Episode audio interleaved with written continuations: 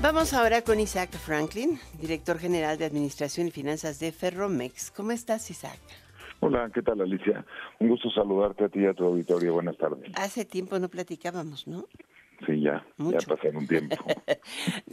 Pero nos vas a platicar los detalles de la compra de la naviera de embarcaciones Ferrobuque, ¿no? O sea, ¿cómo cuadra en la estrategia de Ferromex?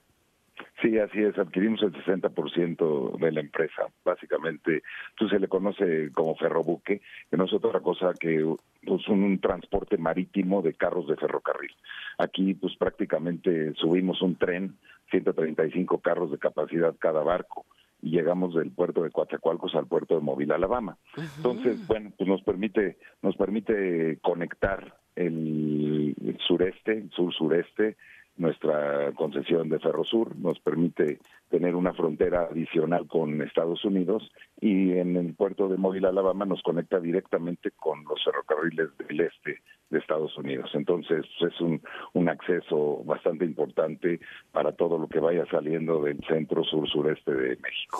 O sea, ¿tú metes ahí los vagones de los trenes? Sí, sí, así es. Es una locomotora, tiene el barco tiene rieles, los, los carros de ferrocarril, 135 caben, llegan a Móvil, Alabama, y una locomotora arma el tren, y bueno, pues ya lo, intercambia directamente con, con, los ferrocarriles clase 1 en Estados Unidos. ¿Y cuánto, eh, cuántos carros de ferrocarril te admiten dentro del buque? 135, entonces sí, es, prácticamente O sea, es un tren, completo. Así es. ¿Y con todo y la locomotora de en medio? No, la locomotora, no, la locomotora la dejamos la locomotora la dejamos en los puertos y simplemente empezamos a jalar carro por carro, se arma el tren y se, se entrega.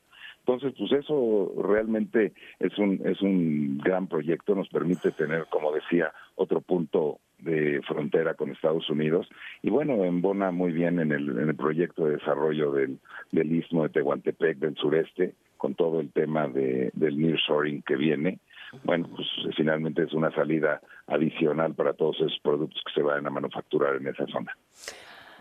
Cuando uno piensa en esto, hace bastante lógica la capacidad que puede tener el, el de, transporte de carga, recibiéndola en, en Salina Cruz y mandándola a Coatzacoalcos y para llegar hasta la costa este de los Estados Unidos. Eso lo acerca a todo. O sea, ¿qué capacidad tiene este puerto Coatzacoalcos o qué capacidad debería tener Salina Cruz para admitir estos ferrobuques y hacer una verdadera competencia probablemente al canal de Panamá, ¿no? Hoy le puedes hacer la competencia a lo que quieras porque no tiene agua, ¿no? Así es, no, y yo creo que yo creo que esa es una gran oportunidad para el desarrollo del istmo y, como todo, finalmente lo que es muy importante es tener eh, vías de comunicación, maneras de poder mover mercancías, poder mover materias primas. Entonces este este punto de acceso pues nos da una entrada muy directa al este de los Estados Unidos, que, que de hecho es la zona de mayor consumo dentro de Estados Unidos. Ahora, esta lo compró Grupo México Transportes, ¿no? Donde está el ferrocarril. Pero hay, hay un tema que yo sé que tú sí sabes, pero siempre nunca quieren decir. Eh, como tú administras las finanzas, ¿me vas a decir cuánto invirtieron? Eh, bueno, eh, el monto de la inversión en esta en esta empresa, bueno, pues lo revelaremos una vez que estén autorizados.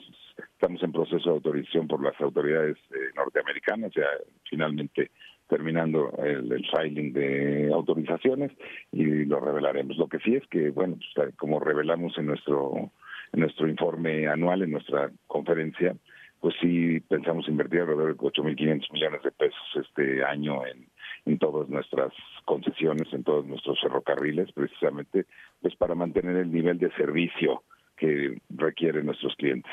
Pero 8.500 millones incluye, no sé, este, mejorar las vías, eh, eh afinar las locomotoras, darles mantenimiento, mejorar los, los patios probablemente. Eh, ¿Está contemplado ahí el, el diseño o la, la posibilidad de abrir el, el, el tren de pasaje dentro de las vías que hoy cruza el transporte de Ferromex? Bueno, pues manifestamos, como, como es público, pues manifestamos nuestro interés eh, al gobierno de, trabajar con ellos. Lo primero que hay que hacer antes de cualquier proyecto es los estudios. Entonces estaremos mm. estaremos junto con el gobierno haciendo los estudios de los, pues, de los diferentes corredores y mm. aforos y viabilidad, ¿no? Pero 8.500 millones de pesos no alcanzaría para hacer los patios, ¿no? No, no, eso, eso no lo contempla todavía. Realmente mm. hay que hacer primero los estudios y saber, pues a raíz de aforos y necesidades, tipo de servicio, etcétera, pues cuánto sería necesario invertir. No, los 8.500 millones son para nuestra operación normal y nuestros planes de, crecimiento. ¿Y, qué, qué más piensan invertir este año?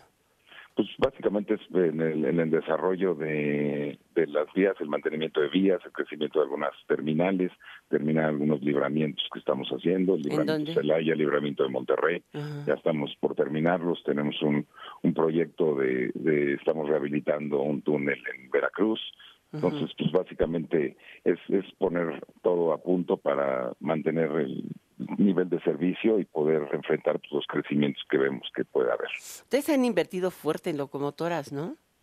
Sí, sí, en locomotoras y sobre todo en, en, carros. Es muy importante tener la flota adecuada para poder tener la, capacidad. Pues tenemos pues después de ver cuánto le caben a un a un ferrobuque, digo, si pueden meter 130 de un jalón en un ferrobuque, la verdad yo nunca me imaginé algo de esa naturaleza. realmente sí es muy impresionante, es, es una operación muy muy muy muy buena. ¿Hay muchos ferrobuques en el mundo? Es el único servicio de ferrobuques.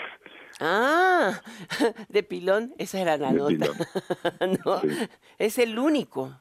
Sí, el único el único. Realmente es, es un, gran medio de comunicar los puertos y, y, acercar las fronteras, ¿no? En vez de tener que recorrer todo el todo el país e intercambiar en, la frontera norte, finalmente pues nos da la posibilidad de acercar el, el sureste hacia el, el, este de Estados Unidos. No, y te da la posibilidad efectiva de crecer ahí. Muchísimas gracias, Isaac Franklin. Qué gusto de platicar contigo, que no sea la única, que siempre se repita. Así será. Muchísimas gracias. Igualmente al director general de Administración y Finanzas de Ferromex, Isaac Franklin.